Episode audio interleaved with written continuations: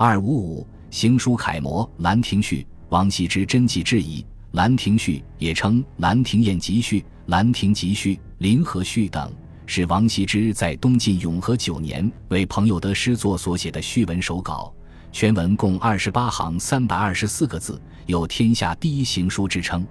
一六百多年前，三月初三日，绍兴西南兰渚山下，王羲之等一群文人墨客正饮酒作诗。有人提议将所作的诗编辑成集，以作纪念。这个想法得到了大家的一致赞同，并推举王羲之写序。王羲之处于酒酣兴浓之时，遂提笔写下了流传千古的《兰亭序》。然而，《兰亭序》是否为王羲之所写，历来颇有争议。二十世纪六十年代，曾经发生过一场关于《兰亭序》真伪的大讨论，争论双方代表为郭沫若和高二世。一九六五年六月，郭沫若在《文物》杂志上发表了《从王谢墓志出土论《兰亭序》的真伪》一文，该文列举诸理由推断《兰亭序》并非王羲之的原作。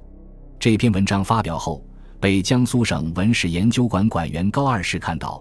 于是写了一篇《兰亭序》的真伪博弈的文章，坚持《兰亭序》仍为近代王羲之手笔，并非后人之伪作。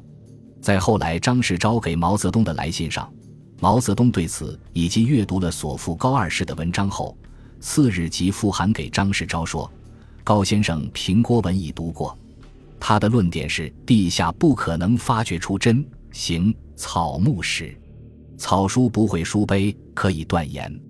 至于真行是否曾经书碑，尚待地下发掘。但争论是应该有的。我当劝说郭老、康生、博达朱同志赞成高二世一文公之于世。于是，在毛泽东的支持下，《光明日报》和《文物》。杂志先后刊载了高二世《兰亭序》的真伪博弈一文和影印的手稿，而郭沫若即针对高文发表了博弈的商讨和《兰亭序》与老庄思想两文与之辩论。而后，高二世也再次写了《兰亭序》真伪之在博弈一文回敬郭沫若。一时间，学术界呈现出百家争鸣的繁荣景象。从中央到地方的报刊也都刊登了有关《兰亭序》真伪的论文，以郭沫若、高二世为首的两派展开了一场持续半年之久的争论，但因双方都没有充足证据，这场争论最终未分对错。